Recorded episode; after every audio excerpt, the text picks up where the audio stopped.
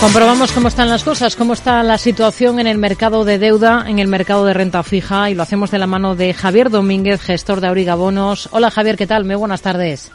Hola Rocío, buenas tardes, ¿qué tal? Muy bien. Bueno, ¿qué es lo más interesante de esta jornada en el mercado de deuda, en el mercado de renta fija? Estamos viendo cómo recortan terreno los principales bonos eh, soberanos, ¿no? Eh, tenemos caídas claras para el alemán a 10 años eh, y también esa misma tónica se repite en otras grandes economías. Sí, es muy curioso, bueno, el mercado soberano, obviamente, pero es muy curioso que no paran de, llegar señales desde los bancos centrales de que se va a mantener la subida de los tipos de interés, como no puede ser de otra forma, porque la inflación no hay manera de controlarla, y a pesar de eso el mercado se empeña en entrar en, la, en los bonos y el mercado soberano. De hecho, estamos viendo, como tú muy bien apuntabas, unos recortes en las rentabilidades de los bonos, que es porque está entrando dinero a la compra. Entonces, eh, no para de entrar eh, nuevo capital para invertir en, en la renta fija. Y eso produce porque efectivamente la gente considera que son niveles atractivos y que no puedes perder ese tren de los eh, tipos de interés eh, atractivos. Entonces, de hecho, en la apertura esta mañana, a media mañana, había estaba el boom um, alemán al 2,23, el 10 años, mm. y ahora está el 2,18. Es una caída sustancial en las rentabilidades. Lo mismo ocurre también con la deuda. Bueno, la española estamos más o menos en los mismos niveles, eh, pero también ha habido un recorte, también de eso, cinco puntos básicos, e, y la americana está tal y como estaba esta mañana al 3,57. De manera que independientemente de lo que dicen las, eh, las, eh, los bancos centrales y los especialistas, a pesar de eso hay entradas de forma masiva en los bonos. Eh, bien, pues esto es lo que tenemos. Es verdad que hoy es un día de optimismo en los mercados porque también la renta variable está toda subiendo, con lo cual digamos que es una buena dinámica. Vamos a ver cómo acaba mm, cuando salga el dato mañana de la inflación americana, que mm, hay un poco opiniones para todos los gustos, ¿no? En definitiva, veremos, eh, a lo mejor es el día de antes y luego veremos mañana a ver cómo reacciona el mercado. ¿Es de los que esperan en todo caso que la renta fija sea el activo estrella de este ejercicio? Por supuesto, eh, así es. Lo que pasa es que hay que andar con mucho cuidado. Yo, desde luego, em, vamos a ver, eh, hoy se ha publicado la inflación de la OCDE y es un 10,3 en el mes de noviembre, ojo, eh, un 10,3. Quiere decir que la OCDE todos los países desarrollados, entre todos sumamos un 10,3 de inflación. Es una inflación elevadísima.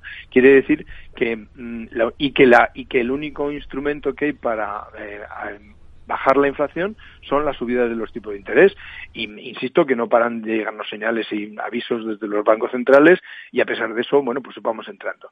Yo creo que hay que ser muy taimado a la hora de invertir o hay que ir haciendo en todo caso una cartera de manera progresiva, pero por supuesto la renta fija va a ser a lo largo de todo el año 2023 un activo que hay que tener un seguimiento muy cercano a él.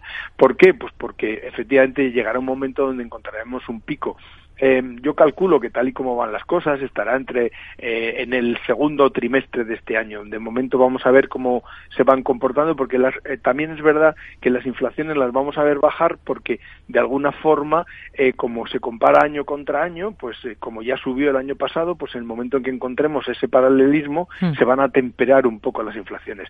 De hecho, lo que el señor Sánchez, nuestro presidente, dice del gobierno, dice que ahora somos la que tenemos la más baja inflación de Europa es porque que fuimos los primeros en tener la inflación alta. Entonces, como se va haciendo la comparación año contra año, no es que la tengamos baja, sino que vamos restando año contra año y como fuimos los primeros en tenerla alta, pues ahí estamos. ¿no? Es hmm. decir, pero va a seguir subiendo los tipos de interés y yo creo que el punto donde habrá que entrar, sí o sí, será en el segundo trimestre, que estarán las cosas más equilibradas. Tenemos el foco puesto en el sector financiero. El BVA es noticia por la última emisión de cédulas hipotecarias que, que ha lanzado.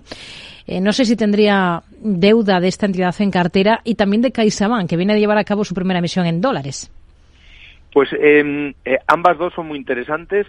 La del BBVA porque es una cédula hipotecaria que tiene un nivel bajísimo de riesgo, porque lo que se hace es que se selecciona unas, unas carteras de hipotecas del banco de, de máxima eh, solvencia y por tanto lo que lo refrenda es muy interesante. Son, son, o sea, riesgo bajísimo.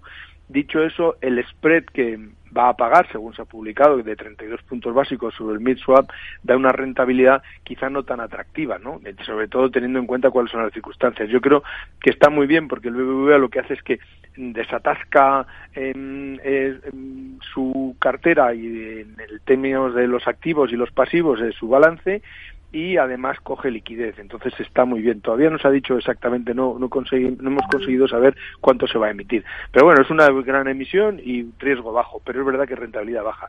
Sí que es mucho más interesante la que has citado de CaixaBank, que es una emisión de 1.250 millones con un cupón del 6,24 en dólares. Y no tanto, bueno, y es, es atractiva por muchas cosas. Primero por el emisor, que no es tan habitual.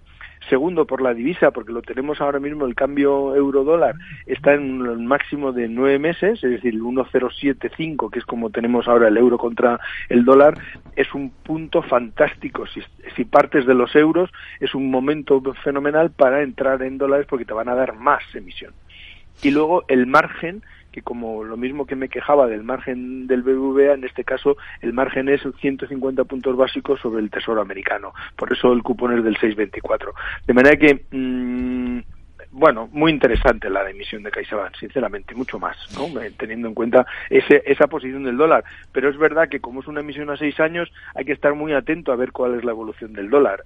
Se parte de un buen momento, pero luego veremos a ver por dónde van las cosas. Mm. Nos quedamos con ello, con este análisis. Javier Domínguez, gestor de Auriga Bonos. Gracias, muy buenas tardes. Muchas gracias, Rocío. Un abrazo.